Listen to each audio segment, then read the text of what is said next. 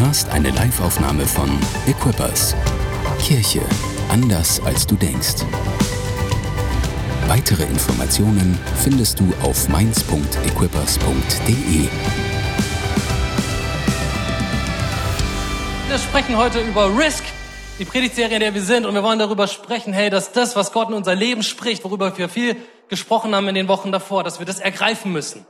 Dass das nicht einfach ein Selbstläufer ist und einfach so passiert, sondern dass das Wort, was Gott spricht in unser Leben, das muss ergriffen werden. Wir müssen ein, tatsächlich ein Risiko eingehen, Glauben investieren und sagen, come on, ich gehe auf diesem Wort. Und ich weiß nicht, wie es dir geht, aber bei dem Wort Risk, das erste, was mir in den Kopf kommt sofort, ist no risk, no fun. No risk, no fun. Und ich würde sagen, das ist schon auch so ein Motto, ich könnte das bei mir in WhatsApp-Status schreiben. So, ich, äh, das, ist, das, ist, das ist, wie ich versuche zu leben. So, ja, ich bin schon irgendwie vernünftig und gleichzeitig denke ich mir immer, im Zweifel ja, im Zweifel ja. Ich, wenn du mich ein bisschen kennst, weißt du, ich habe ein Hobby und das ist Downhill-Fahren. Das ist einfach das Prinzip. Du stehst jetzt auf dem Fahrrad und fährst so schnell den Berg runter, wie du kannst. Hat ein gewisses Risiko, aber ist eine Menge Fun. Gleichzeitig merke ich, äh, ich bin nicht unbedingt immer ein risikofreudiger Typ. Zum Beispiel, wenn es ums Thema Geld geht, dann bin ich viel, viel mehr so play it safe. Letztens hatte ich ein Gespräch mit jemandem, wir haben uns darüber unterhalten, so wie das war, als wir Studenten waren, ab welcher Summe auf dem Konto wir nervös wurden. Was war der Kontostand, ab dem ich nervös wurde? Und ich habe erzählt, wie gesagt, play it safe. Ja, wenn mein Kontostand dreistellig wurde, also nicht weniger als 1000 Euro drauf waren, dann habe ich, ich angefangen, nervös zu werden. Und da habe ich mich gefragt zu sagen, okay, was muss ich machen, wo kann ich Geld sparen, wo kriege ich Geld her, wie auch immer. Jetzt sagst du vielleicht, Digga, 1000 Euro hatte ich als Student nie auf dem Konto. Und solange die rote Zahl nicht vierstellig ist, ist doch alles gut. Also du merkst schon, es ist sehr, sehr unterschiedlich. Gleichzeitig, der Typ, mit dem ich mich unterhalten habe, der hat mir allen Ernstes erzählt, ja, bei unter 15.000 Euro wurde er nervös. Und ich dachte mir so, welcher Student bitte hat 15.000 Euro? Einfach so da rumliegen. Aber anyway, so, ich weiß nicht, wir können mal eine kurze Umfrage machen. Wer ist eher Fraktion No Risk, No Fun? Im Zweifel ja. Sehr, sehr gut. Und wer ist eher so Play It Safe? Im Zweifel nein. sehr gut. Sehr gut. Ich will Risiko mal so kurz ein bisschen technisch definieren. Du kannst sagen, Risiko setzt sich zusammen aus der Eintrittswahrscheinlichkeit, und der Schwere eines unerwünschten Zustands. So, was meine ich damit? Gestern war ich mit äh, Anke und Ilvi bei uns in Gonzam auf so einem Fest, das heißt Erdbeerfest. Und wie das halt auf so Jahrmärkten so ist, so da gibt's immer so einen Losstand, ne, wo du irgendwie Lose kaufen kannst und irgendwelches Zeug gewinnen kannst, Stofftier, was auch immer. So, und man muss ja sagen, da zu gewinnen ist sehr, sehr, sehr, sehr unwahrscheinlich. Aber die Schwere von diesem unerwünschten Zustand nicht zu gewinnen, die ist so gering, weil so ein Ticket kostet, keine Ahnung, drei Euro, dass die allermeisten Leute wahrscheinlich sagen, ja komm, drei Euro, was soll's. Wahrscheinlich gewinne ich nicht, aber ich kann es ja mal probieren. Easy. Gleichzeitig, wenn du es andersrum drehst, dass ein, wenn ein Flugzeug abstürzt, ist es absolut Drama. So, also wenn ein Flugzeug abstürzt, ich weiß nicht, die Wahrscheinlichkeit zu überleben, super gering. Aber die Wahrscheinlichkeit, dass das eintritt, die ist so gering, dass die allermeisten Leute von uns sagen würden, ja, ich steige in den Flieger. Weil höchstwahrscheinlich stürzt das Ding nicht ab. Wäre tragisch, wenn, aber wahrscheinlich stürzt das Ding nicht ab. Und was du schon so ein bisschen merkst an diesem Ding ist, hey, es gibt kein Leben ohne Risiko. Es gibt kein Leben ohne Risiko. In dem Moment, wo du die Haustür verlässt, gehst du ein Risiko ein. In dem Moment, wo du in das Auto steigst, gehst du ein Risiko ein, was viel, viel höher ist, als bei einem Flugzeugabsturz, dabei drauf zu gehen. Und jeder von euch ist heute Morgen irgendwie hergekommen. Du bist ein Risiko eingegangen und hast gesagt, come on, der, die, der, es lohnt sich mehr, hierher zu kommen, als das Risiko nicht einzugehen, aus dem Haus zu gehen. Tatsächlich ist, ganz ehrlich, auch nichts zu tun ist ein Risiko. Weil wenn du nichts tust, könnte es sein, dass du eine Gelegenheit verpasst, die Frau deiner Träume kennenzulernen. Ist ein Risiko. Oder du könntest eine Gelegenheit verpassen, hey, ähm, auf einem coolen Event zu sein oder, oder, oder was zu erleben mit Gott, Durchbrüche zu erleben. Es ist ein Risiko, nichts zu tun. So du merkst, ey, in unserem Leben, wir kommen nicht raus aus dem Ding, immer wieder ein Risiko einzugehen. Und Gleichzeitig versuchen wir irgendwie dieses Risiko, sag ich mal, berechenbar zu machen. Versuchen irgendwie die Dinge sicher zu machen. Gerade als Deutsche sind wir Waldmeister da drin, Versicherungen abzuschließen, Besitz anzuhäufen, Dinge irgendwie safe zu machen, kein unnötiges Risiko anzugehen. Und das sind alles gute Dinge, aber was ich glaube ist, ist, hey, Gott ruft uns nicht zu einem risikofreien Leben. Sondern das Leben, wozu Gott uns ruft, das ist ein Leben voller Abenteuer. und manchmal voller Risiko. Wenn du in die Bibel reinschaust und die Geschichten dort liest, dann liest du von Menschen, die bereit waren, ein Risiko einzugehen. Du liest von Abraham, der von Gottes Wort bekommt, hey, ich will dich zum Vater machen für die Völker, für die Nationen. Was es braucht, ist, dass du deine Heimatland verlässt und in ein Land gehst, in dem du keinen kennst. Er muss ein Risiko eingehen. Du liest, anderer Typ, der mich fasziniert, ist der Prophet Jeremia. Jeremia lebt die ganze Zeit, wandert er zwischen Leben und Tod. Er bekommt Botschaften von Gott, die er teilt, aber die Leute, denen er das erzählt, denen gefallen diese Botschaften nicht unbedingt. Und immer wieder belebt, bewegt er sich zwischen Leben und Tod. Leute, die ihn jagen, die ihn umbringen wollen und so weiter. Aber Jeremia hört nicht auf zu sprechen, was Gott in sein Leben legt. Weil er sagt, come on, ich muss Gott treu sein. Er geht dieses Risiko. Und immer und immer wieder erlebt er, wie Gott treu ist und mit ihm ist. Und sein, das Wort hält. Du kannst Petrus nehmen, der in dem Sturm aus Wasser steigt und erlebt, dass es trägt. Es gibt kein Leben ohne Risiko. Und gleichzeitig, und darüber möchte ich heute Morgen so ein bisschen sprechen, ist Risiko manchmal so schwierig. Warum? Weil Scheitern ist real. Sonst wäre es kein Risiko. Dass Dinge schiefgehen, ist real. Dinge können richtig heftig schiefgehen. Vielleicht kennst du Dinge aus deinem eigenen Leben, die schiefgegangen sind oder die Geschichten neben dir. Vielleicht, keine Ahnung, hast du Geld mal investiert und hast verloren. Ich habe mich mit meinem Vater, das fällt mir jetzt ein, ich habe mich mit meinem Vater mal über Aktien unterhalten, was man halt so macht, Vater-Sohn-Gespräch. Seine Aussage war, ja, ich habe einmal mit Mitte 20 Aktien gekauft, ich habe alles verloren, seitdem habe ich es nie wieder angefasst. So, das ist eine Geschichte, die mich erstmal geprägt hat. Vielleicht hast du, keine Ahnung, mal eine Mädchen nach einem Date gefragt, wurde es abgelehnt. Vielleicht hast du äh, mutig den Job gewechselt und merkst dann ein Jahr später, boah, ey, das war echt eine Fehlentscheidung. Vielleicht hast du eine Herausforderung angenommen in deinem Job und du hast gemerkt, oh Mist, ey, ich krieg das Projekt gar nicht auf die Reihe, ist schiefgegangen. So, das ist das, was, wenn wir über Risiko sprechen, das ganze Ding ja nicht einfach nur no risk, no fun macht, sondern was es irgendwie schwierig macht, dass Dinge real schiefgehen können. Und worüber ich heute mit uns sprechen will, ist, hey, darum, keine Angst zu haben, zu scheitern. Hab keine Angst zu scheitern. Und dafür schauen wir uns an eine Geschichte von Josua. Seid ihr ready für Josua? Come on. Hey. Ich will das noch ein bisschen abholen für die Geschichte. Sie beginnt eigentlich mit den Israeliten in Ägypten. Und Gott holt sie dort raus auf spektakuläre Art und Weise. Zehn Plagen und so weiter. Das Meer wird geteilt. Und dann ziehen sie durch die Wüste durch. Und sie kommen an das verheißene Land. Und, sie, und Mose schickt zwölf Kundschafter los, um das Land auszukundschaften. Und diese zwölf Kundschafter kommen zurück. Zehn von ihnen sagen, ey, das ist ein Hammerland, aber es ist unmöglich, das einzunehmen. Und hast, dann hast du zwei Leute, Josef, Josua und Kaleb, die sagen, come on, no risk, no fun, wir schaffen das. Gott hat gesprochen. Let's go. Und sie schaffen es nicht, das Volk zu überzeugen. Und als Folge davon kreisen die 40 Jahre durch die Wüste.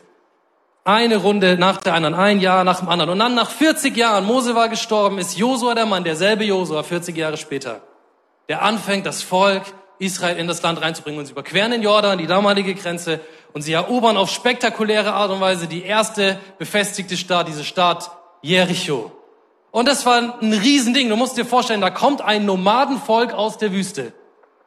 Geflohen als Sklaven aus Ägypten, 40 Jahre einfach nur von einem Ort in anderen irgendwie durch Zelten unterwegs gewesen. Und dann kommen die hin in ein in dieses Land, befestigte Stadt, eine der berüchtigsten Festungen der damaligen Zeit. Und dieses Volk von dahergelaufenen Nomaden nimmt es ein. Josua war ein Rockstar. So, wenn du in Josua 6,27 steht, so war der Herr an Josuas Seite und er wurde im ganzen Land berühmt. Das war Josua. Das Ding war, mit, mit Jericho war die Geschichte nicht zu Ende, sondern danach kam eine nächste Stadt, die Stadt Ai. Ai. Ai. Sag mal zu deinem Nachbarn, ai, ai, ai. Ai, ai, ai. Das Ding war mit Ai, lief nicht so gut. Erst haben sie das aus, haben sie auch diese Stadt ausgekundschaftet und die Aussage war, hey, Josua, du musst nicht die, alle Leute dahin schicken, schick zwei, dreitausend Mann, die machen das platt, easy. Josua folgt auf den Rat und was sie erleben ist, hey, sie gewinnen nicht, sondern sie werden vernichtend geschlagen, 36 Männer verlieren ihr Leben und sie müssen fliehen. So also Josua scheitert. Und das Spannende ist es, wie reagiert Josua auf diesen Rückschlag? Und da springen wir rein in Josua 7 Abvers 6. Josua und die Anführer Israels, sie zerrissen ihre Kleider, streuten sich Staub ins Haar, sie warfen sich bis zum Abend vor der Lade des Herrn zu Boden. Und Josua rief, ach allmächtiger Herr, warum hast du uns über den Jordan gebracht, wenn du uns von den Amoritern töten lassen willst? Wären wir doch nur damit zufrieden gewesen, auf der anderen Seite des Jordan zu bleiben. Ach Herr, was soll ich nun sagen? Da, nun, da Israel vor seinen Feinden geflohen ist, wenn die Kanaaniter und die anderen Völker, die in diesem Land leben, davon hören, werden sie uns umzingeln und unser Volk vernichten. Was willst du dann noch für die Ehre deines großen Namens tun? So Josua reagiert extrem. Es ist eine kleine Niederlage, aber es ist eine starke Reaktion. Und was du sehen kannst in diesem Moment ist, Scheitern tut extrem weh. Scheitern tut extrem weh. Wenn Dinge schiefgehen, dann tut es weh. Es ist ein schwieriges Gefühl. Es ist ein Moment, wo Selbstzweifel hochkommen, wo Scham da ist, wo ihm Dinge unangenehm sind, wo Angst reinkommt, wo Unsicherheit reinkommt.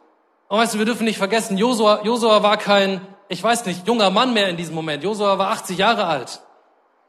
Josua war der Mann, der mit Mose 40 Jahre unterwegs war. Josua war der Mann, der mit, der die Israeliten mit aus Ägypten geholt hat, der gesehen hat, wie Gott das rote Meer teilt, der gesehen hat, hey, wie Feuer vom Himmel fällt, wie Manna vom, vom, vom Himmel fällt, sie sich davon erinnern, der all die krassen, abgefahrenen Wunder gesehen hat, die du in fünf Bücher Mose komplett dir reinfahren kannst.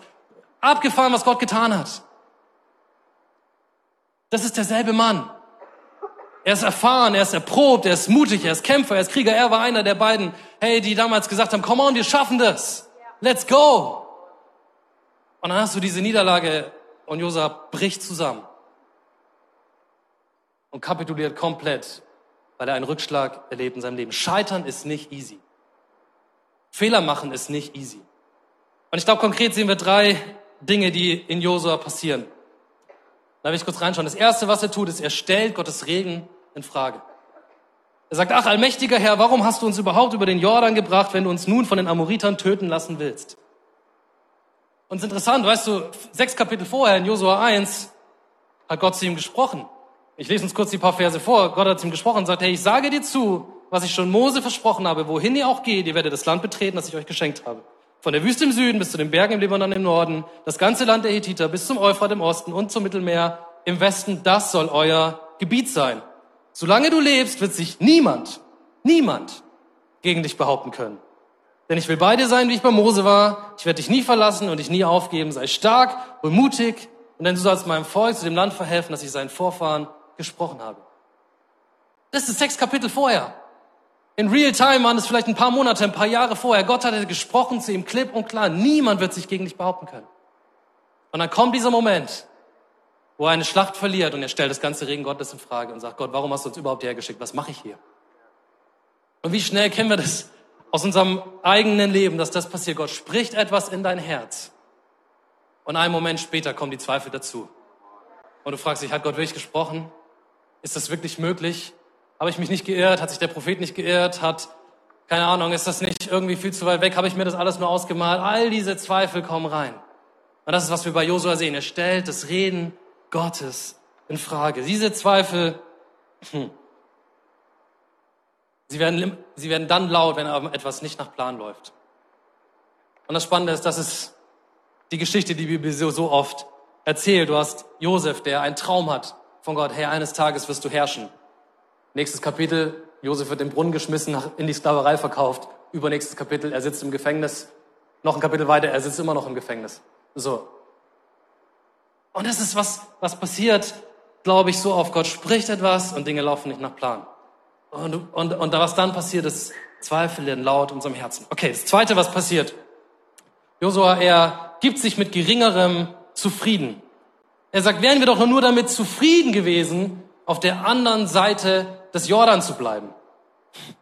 Was er tut, ist, er fängt an, das, sich das Alte schön zu reden und zu sagen, hey, come on, das, wo ich war, das war doch okay.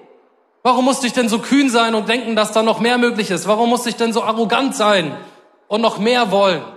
Und fängt an zu sagen, hey, come on, das war doch auch in Ordnung. By the way, 40 Jahre vorher war genau das, was die Israeliten gesagt haben. Sie haben sich beschwert bei Josef, äh, bei Josua und bei Mose haben gesagt, hey, Mose, warum sind wir hier? Wir wollen zurück nach Ägypten, da war es viel besser. Die Belohnung war 40 Jahre Wandern durch die Wüste. Und jetzt hast du Josua hier, der genau dasselbe sagt. Er gibt sich mit geringerem zufrieden. Es gibt ein Buch von Sam Chant hat es geschrieben, das heißt Leadership Pain. Und die Kernaussage von diesem Buch ist, hey, du kannst nur bis zu deiner Schmerzgrenze wachsen. Und das ist, wenn du das so hörst, finde ich erstmal irgendwie, ja, so eine logische Aussage, ja, okay. Aber ich glaube, das ist, was so oft passiert in unserem Leben. Dinge gehen schief und wir bauen vielleicht bewusst oder unbewusst eine Mauer auf und sagen, okay, ich habe es probiert, das geht nicht, bis hier und nicht weiter. Ist okay mit dem, wo ich bin. Eine Sache, wo ich das erlebt habe, ist jetzt, glaube ich, ja, weiß nicht, zehn Jahre her oder so. Ich habe einen Jugendgottesdienst organisiert und ich habe meine ganzen Freunde in der Schule dazu eingeladen. Weil mein Anliegen war, hey, come on, ich will, dass meine Freunde verstehen in der Schule, dass die Kirche, in die ich gehe, dass die nicht komisch ist, sondern dass die powerful ist. Und dass dieser Gott nicht irgendwie was zu tun hat mit alten Gebäuden und alten Menschen, sondern dass der real und erfahrbar ist. Also habe ich versucht, den besten Gottesdienst auf die Reihe zu stellen, den ich, den ich konnte. Und ich habe die Leute alle eingeladen. Und come on, das Powerfulle war, ich, zwei oder drei Leute, ich bin mir nicht mehr ganz sicher, haben zugesagt, sind gekommen. Und innerlich habe ich gefeiert, weil ich so gedacht habe, come on, jetzt geht die Erweckung los, ey. Ich habe es geschafft, die kommen wirklich hierher und die werden jetzt ihr Leben Jesus geben. Dann waren die da und sie haben sich den Lobpreis angeguckt und sie haben sich die ersten zwei Sätze von der Predigt, glaube ich, noch angehört. Und dann sind sie rausgegangen und haben allen in der Schule erzählt, was für eine wirklich wilde und verrückte Kirche das ist und dass du mit Paddy am besten gar nichts mehr zu tun hast, weil er in diesem schrägen Verein ist. So. Und es ist eine Sache, ja, come on, weißt du, passiert. Aber wenn ich jetzt zurückschaue, weiß ich, okay, damals unbewusst habe ich eine Mauer in mir hochgezogen und gesagt, okay, ich werde so schnell erstmal keinen mehr einladen. Weil wenn die dann tatsächlich kommen, dann sind sie danach noch verschlossener, als sie es vorher waren. So, irgendwie, es hat zu einer Gegenreaktion geführt. Und so schnell passiert es. Du ziehst eine Mauer in dir hoch und sagst, ey, diesen Schmerz, dass das schiefgegangen ist, den will ich nicht nochmal erleben. Den vermeidest du, den versuche ich irgendwie darum umzugehen und gibst dich zufrieden mit dem, was ist und sagst, come on, ist doch auch in Ordnung. Das ist, was wir bei Josua sehen. Er zieht eine Mauer hoch und sagt, das ist zu viel, ich kann das nicht tragen, hier ist zu Ende. So weit kann ich gehen, aber nicht weiter.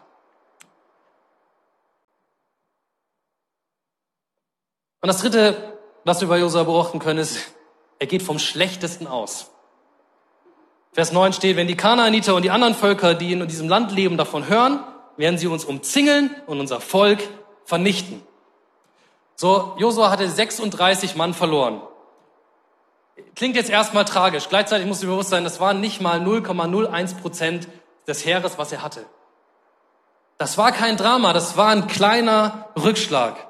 Aber in Josuas Kopf war, sie war der Schneeball schon am Rollen, die Lawine war losgetreten. Er hat schon vor sich gesehen, wie jeder Einzelne quasi ausgelöscht wird und stirbt. Und ich weiß nicht, ob du das schon mal dich schon mal erwischt hast dabei in deinem Kopf oder in deinem Herzen, wie eine kleine Sache schiefgegangen ist, aber die Lawine läuft so und läuft und läuft und läuft und du kannst sie kaum noch aufhalten. Ich erinnere mich an eine Situation nach der Schule, hatte ich die Überzeugung, Gott spricht zu mir, ah, ich soll eine gewisse Bibelschule in Australien besuchen, das wäre der gute nächste Schritt. Also was habe ich gemacht? Ich habe versucht, dafür ein Visum zu bekommen und all die Sachen vorzubereiten, zu organisieren und so weiter. Irgendwann kam raus, paar Monate in diesem Prozess drin, ich krieg kein Visum für diese Schule, keine Chance, dass ich da reinkomme, so wie ich mir das vorgestellt habe. So, also war das Ergebnis, ich bin nach der Schule nicht nach Australien geflogen, sondern ich bin da geblieben und ich habe einen Ferienjob gemacht bei mir in der Firma im Nachbardorf und habe am Fließband Ventilatoren zusammengeschraubt. Fancy, ja. Das, was du dir halt so als 18-Jähriger nach dem Abi vorstellst. Und das Problem bei Fließbandarbeit ist ja auch, du hast halt einfach eine Menge Zeit. Ne? Und dann drehen sich diese Gedanken in deinem Kopf immer und immer weiter. Und du fängst an, weißt du, dann, das Beste ist ja, du hast die Kollegen, die dann da mit dir sind. Und jeder Kollege erzählt dir halt irgendwann dann da seine Geschichte. Ja, ich habe irgendwann mal eine Firma aufgebaut, aber dann ist die pleite gegangen und jetzt bin ich seit 30 Jahren hier. Oder und ich meine, wirklich, ich will jetzt auch gar nicht diesen Job schlecht reden oder so, aber das, der Film, der in meinem Kopf abging, war, Digga, ey, ich hab's verkackt. Mein Leben lang werde ich jetzt hier Ventilatoren zusammenschrauben.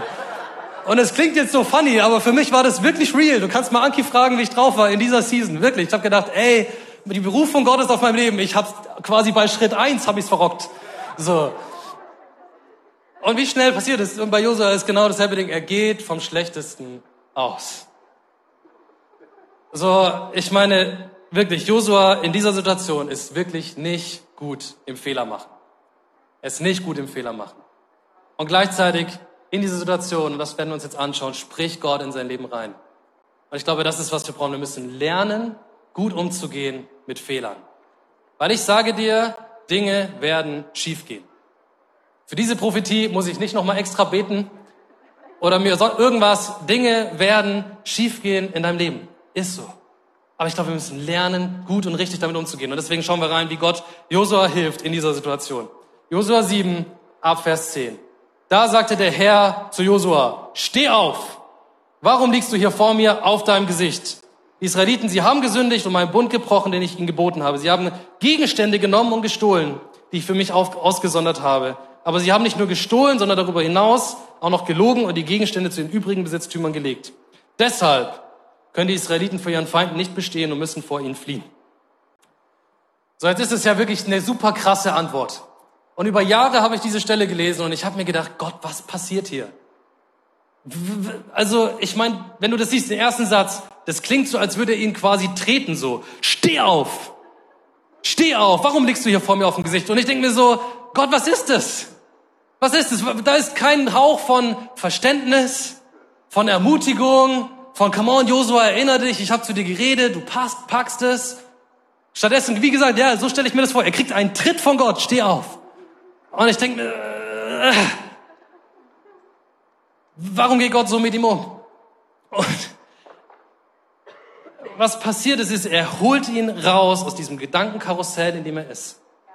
Aus diesem ganzen Minderwert, aus diesem ganzen, alles wird dramatisch, wir werden alle sterben, alles geht kaputt. Er holt ihn raus und er sagt ihm, Josua, das Problem bist nicht du, das Problem ist nicht mein Wort, das Problem ist nicht so und so und so, sondern er macht ihn aufmerksam auf eine Sache, die passiert ist, nämlich dass er sagt, hey, ich habe euch ein Gebot gegeben, wenn ihr das Land einnehmt, nehmt euch keine Beute, sondern alles, was ihr in die Hände kriegt, quasi verbrennt es, vernichtet es und ich werde es neu aufbauen.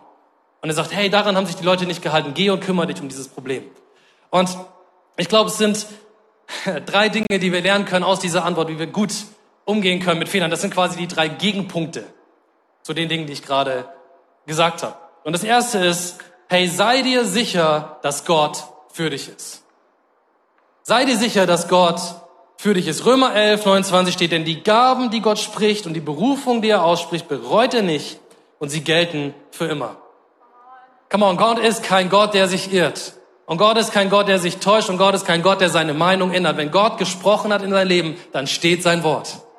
Dann steht sein Wort. Und wenn es 20 Jahre her ist, sein Wort steht. Und come on, ich glaube, das ist etwas, was wir brauchen in unserem Herzen zu sagen, come on, was immer passiert, wie wild es auch läuft, was immer schief geht, wie weit mein Leben gerade weg ist von dem, was Gott gesprochen hat in mein Leben. Gottes Wort steht immer noch. Und ich sag dir was, du kannst daran nichts ändern. Selbst wenn du zehn Jahre weggelaufen bist, vor Gott steht sein Wort immer noch. Weißt du, Paulus, Paulus,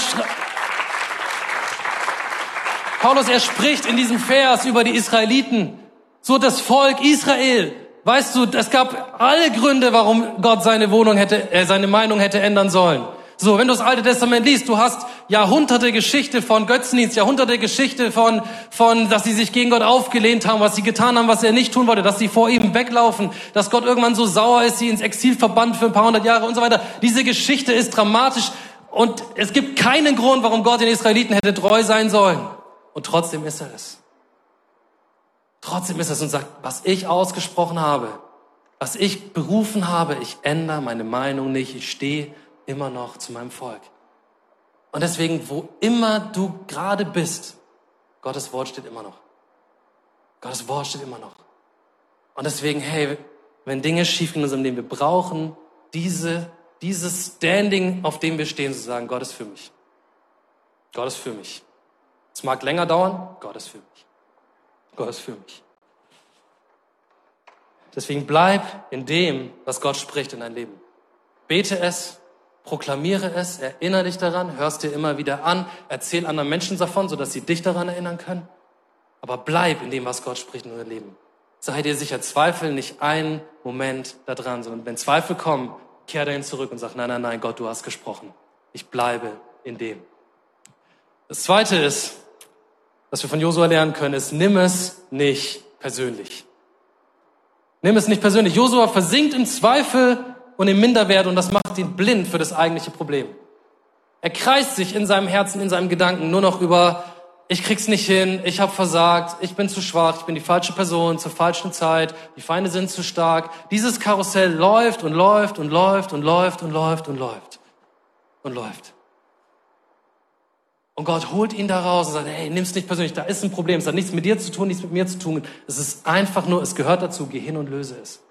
Und ich glaube, das ist, was wir manchmal brauchen, einfach eine gesunde Entspanntheit. Nicht jedes, nicht jeder Fehler auch hat mit dir zu tun. Nicht jede Sache, die schief geht, hat mit dir zu tun, sondern manche Dinge gehen schief. Ich, ich habe für ein paar Jahre habe ich die, die Youth geleitet bei uns in der Church und es gab eine Season, da bin ich jeden Freitagabend frustriert nach Hause. Weil ich jeden Freitagabend das Gefühl hatte, Dicker, das wird nie was. So, ich habe zwar irgendwie zehn Jugendliche da, aber irgendwie, I don't know, komm da nicht mehr dazu, macht das nicht richtig Bock, es, ich gebe da alles rein, aber es funktioniert nicht. So, und irgendwann, so jeden Abend ging ich quasi da Woche für Woche nach Hause und habe mir gedacht, meine Güte, wirklich, das, was Gott auf mein Leben gelegt hat, an Berufung, an Begabung, an Power und so weiter, davon ist nichts sichtbar. Keine Ahnung, ich krieg's einfach nicht hin. Und irgendwann musste ich lernen, mit der Zeit damit umzugehen und zu sagen, come on, ich nehme das nicht persönlich. Ob so ein Abend gut läuft oder nicht gut läuft, hat erstmal nichts mit dem zu tun, was Gott in mein Leben gesprochen hat, wer ich bin, welche Begabung da ist, welche Kraft da ist. Und come on, ich werde einfach weiter kämpfen. Und weißt du, jetzt, da ich das jetzt nicht mehr mache, sondern das Mitch macht, jetzt kann ich das sagen. Von Bayern hätte ich es nicht sagen können. Aber jetzt kann ich das sagen, eine Youth aufzubauen von Null ist einer der schwersten Jobs, die du haben kannst. Es ist einfach so. Es ist einer der absolut schwersten Jobs, das von Null auf hochzutreten. Und weißt du, jetzt kann ich das sehen, dass ich sagen kann, ja, come on, das ist einfach part of the process, dass das nicht easy war. Aber damals habe ich es persönlich genommen. Jedes Mal. Und wenn du so umgehst mit Fehlern, es macht dich fertig. Es tötet allen Kampfgeist in dir. Es tötet allen Glauben in dir. Es tötet alle Kraft in dir. Aber wenn du verstehst, nee, come on, das ist ein Kampf. Aber come on, ich werde kämpfen, bis der Durchbruch kommt. Here we go. Here we go. Und dann kann ich jeden Freitag neu angreifen. So, bis es passiert. Und zum Glück macht Mitch das jetzt. Nein, Spaß. Nein, wirklich. Alles gut.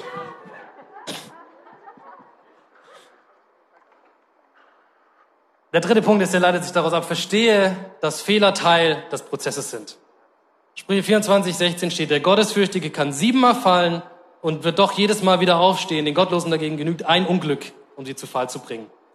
Ich habe schon gesagt, hey, es gibt keine Verheißung dafür, dass Dinge nicht schief gehen, sondern Dinge laufen schief. It's part of the process. Und in dem Moment, wo ich entspannt darüber werde und sage, ja, come on, das passiert. Ja, come on, das passiert, dass Dinge schief gehen. Ja, come on, das passiert, dass ich vielleicht das Gefühl habe, Gott hat zu mir gesprochen über die Person neben mir und ich erzähle ihr das und die, und die Person sagt so, also ich weiß nicht, was du gehört hast, aber das hat überhaupt gar nichts zu tun mit meinem Leben. Passiert. Passiert. Und dann zu sagen, ja, come on, das ist einfach Teil des Prozesses, zu lernen, das einzusetzen, was Gott einem gibt.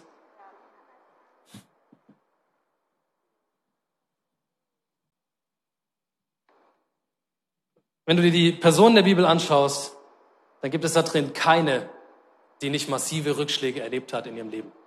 Keine. Du kannst Mose anschauen, der neunmal beim Pharao war und gesagt hat, lass mein Volk ziehen. Und neunmal hat der Pharao gesagt, ja, ja, und hat es nicht getan.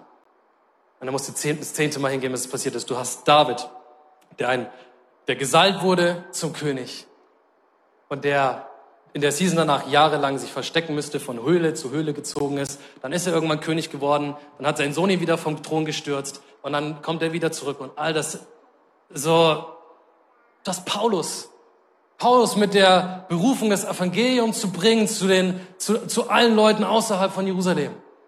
Und dann siehst du ihn, wie er jahrelang im Gefängnis sitzt. Jahrelang. Jahre, die er nichts erzählen kann, die er keine Gemeinden gründen kann, die er keine Church besuchen kann, die er nicht das tun kann, wozu Gott ihn berufen hat.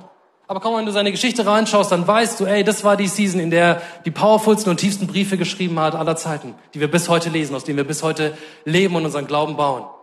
Das Leben ist nicht frei von Rückständen, sondern es gehört dazu. Und deswegen will ich dich ermutigen heute Morgen, lass nicht zu, dass Scheitern das letzte Wort hat in deinem Leben. Lass nicht zu, dass Scheitern so groß wird, dass du sagst, ey, komm on, ich baue eine Mauer auf bis hierhin und nicht weiter. Ich bleib da, wo ich war, aber ich, ich, ich begrabe, was Gott gelegt hat in mein Leben. Weil wie schnell ist das das, was wir tun? Wie schnell ist das, das wir tun? Deswegen, hey, nein, sondern sagen, nein, ich habe immer wieder neu Mut, ein Risiko einzugehen, dass es schief geht. Ein Risiko einzugehen, dass es for real schief geht.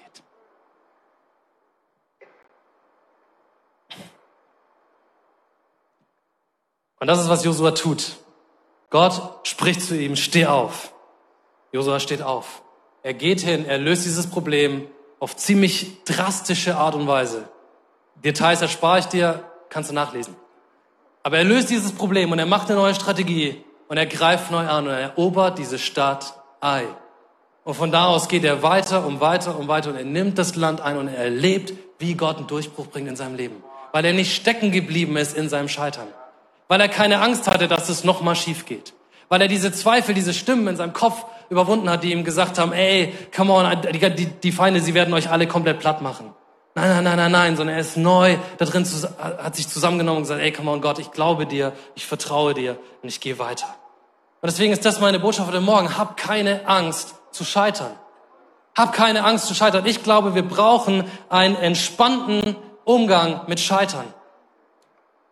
Wir brauchen einen entspannten Umgang damit, dass Dinge einfach schiefgehen und dass sie schiefgehen dürfen und dass es Teil ist des Prozesses, dass sie schiefgehen. Wir haben, ich war vor fünf Jahren, war ich in Neuseeland bei unserer Coopers Church in Auckland und Felix ist jetzt gerade da und das Interessante ist wirklich fünf Jahre später sind immer noch dieselben Leute, die dort in Charge sind, aber sie haben eigentlich alle andere Rollen. Also wenn ich ihn frage, so, hey, wer macht eigentlich gerade das und das oder macht der immer noch das und das, ist die Antwort eigentlich immer, nee, macht jetzt jemand anders. Und was mich inspiriert und was ich wirklich dort auch gelernt habe, ist, sie sind entspannt damit geworden, einfach auch Rollen zu switchen, aber Leuten treu zu bleiben.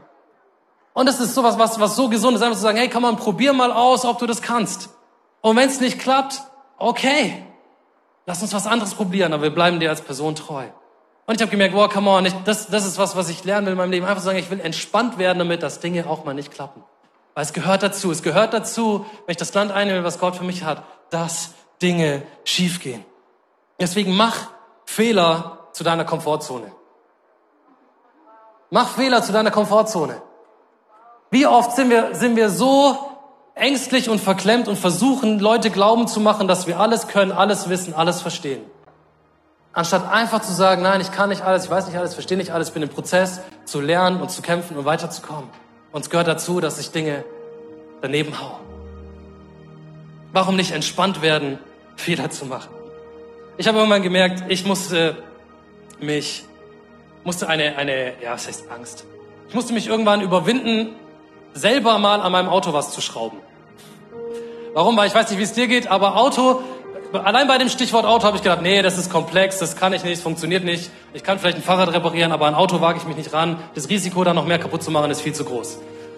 Und dann habe ich gemerkt, nee, ich will das überwinden ne? und ich will mich einfach mal dran trauen. Ne? Ich habe rausgefunden, ja, so eine Autotür, die hängt auch nur an drei Schrauben. Wenn du ein Ikea-Regal zusammenschrauben kannst, kannst du die Tür an deinem Auto tauschen. I tell you. Oder eine Autobatterie zu wechseln. So. Das kriegst du hin, wirklich. Schau dir ein Tutorial an, du kriegst das hin. Und es ist jetzt wirklich ein random Beispiel, ja. Aber was ich merke ist, so diese Angst zu verlieren. Was ist, wenn was schief geht? Was ist, wenn mich das Kohle kostet, wenn es kaputt geht? Was ist, wenn, ja, geh ein Risiko. Weil wenn du es nie tust, wird es immer etwas bleiben, wo du sagst, nee, da traue ich mich nicht ran. Anstatt dass du eine, eine Fähigkeit erwerbst, zu sagen, come on, das ist ein Problem mehr was ich selber lösen kann. Und ich glaube, hey, diesen Spirit brauchen wir, mit etwas umzugehen. Zu sagen, come on, ich kann es noch nicht, ich weiß es noch nicht, vielleicht wird jeder mitkriegen, dass ich es noch nicht kann und noch nicht weiß, aber ich mach's einfach mal, um rauszufinden, ob ich es kann, um rauszufinden, ob was da dran ist, um rauszufinden, hey, ob nicht Gott etwas auf meinem Leben gelegt hat, was da drin ist, was ich noch nicht weiß, was ich noch nicht kenne. Und genau dafür brauchen wir doch das Reden Gottes. Dass uns etwas hinweist, was wir eben noch nicht können was wir noch nicht wissen, eine Gabe vielleicht, die wir uns noch nicht selber zugetraut haben. Und dann braucht es einen Schritt, ein Risiko zu gehen und zu sagen, come on, ich traue mich einfach, es auszusprechen, es trotzdem zu tun. Sonst wird es immer ein, eine, eine Grenze bleiben, wo du sagst, bis hier noch nicht weiter. Bis hier noch nicht weiter. Und deswegen, hey, da wo du eine Schmerzgrenze hast in deinem Leben, eine Schmerzgrenze von, dass da Dinge schon mal schiefgegangen sind. Dass du dich getraut hast, dass du einen mutigen Schritt gegangen bist, dass du Glauben gehabt hast, dass du alles auf keine Karte gesetzt hast und es schiefgegangen ist. Wenn ich heute in dein Leben sprechen kann, man versuch es neu. Versuch es neu. Glaube, ey, dass Gott immer noch mit dir ist, dass er immer noch für dich ist, dass sein Wort immer noch steht Glaub es neu. Lass nicht zu, dass diese Grenze bleibt in deinem Herzen. Dass, dein, dass, dass, dass, dass, der, der, das Land deines Lebens, dass es eng bleibt. Da, wo dein Blick eng geworden ist, da, wo du nur noch schaust auf deine eigene Situation, deine eigenen Fähigkeiten, deine eigenen Möglichkeiten, deine eigenen Kapazitäten, deinen eigenen Skill, da geh einen neuen Schritt und sag, nein, come on, ich will es, mich trauen, es zu erweitern. Ich will mich trauen, hey, darin weiterzugehen. Ich glaube, hey, wir brauchen dieses Wort, was Gott zu Mose gegeben hat, nämlich steh auf. Come on, steh auf. Steh auf aus Entmutigung. Steh auf aus Enttäuschung. Steh auf aus Frustration. Steh auf aus dieser Angst daraus, dass Dinge schiefgehen. Steh auf aus Minderwert, aus Lügen, aus Versagen, aus dem Urteil von anderen Menschen. Steh auf. Steh auf. Steh auf und geh ein Risiko. Steh auf und glaube, dass Gott alles tun kann. Steh auf und tu was, wo alle anderen sagen, das ist verrückt, mach das nicht. Ja, come on, tu es, wenn Gott gesprochen hat, tu es. Gott ist ein Gott, der Glaube belohnt, der Risiko belohnt. Weißt du, ich liebe Jonathan. Jonathan, der sagt, ey, ich habe noch nicht mal ein Wort von Gott, aber vielleicht ist Gott mit mir und deswegen greife ich an. Und in dieser Geschichte, ey, dann greift er an und er dreht diese Schlacht einfach nur auf einem, vielleicht wird Gott es tun. Da war kein brennender Dornbusch wie bei Mose. Da war kein, da war kein Fluss, der sich geteilt hat wie bei Josua, da war nur ein vielleicht. Und vielleicht ist es an der Zeit, dass du sagst, come on, mir reicht vielleicht. Ich mach's zu einer Haltung, in der ich lebe, no risk, no fun. No risk, no fun. Weil Gott mit mir ist. Hey, come on, wenn du heute Morgen hier bist und sagst, ja, das ist, was ich tun will. Ich will alle Angst abschütteln. Ich will alle Verkrampfung abschütteln. Ich will einen Frust abschütteln, der mich zurückhält. Dann will ich dich einladen, genau das jetzt zu tun, nämlich aufzustehen. Und was ich so gern tun würde, ist, hey, ich würde gern für dich beten. Ich würde gern beten für Mutlosigkeit.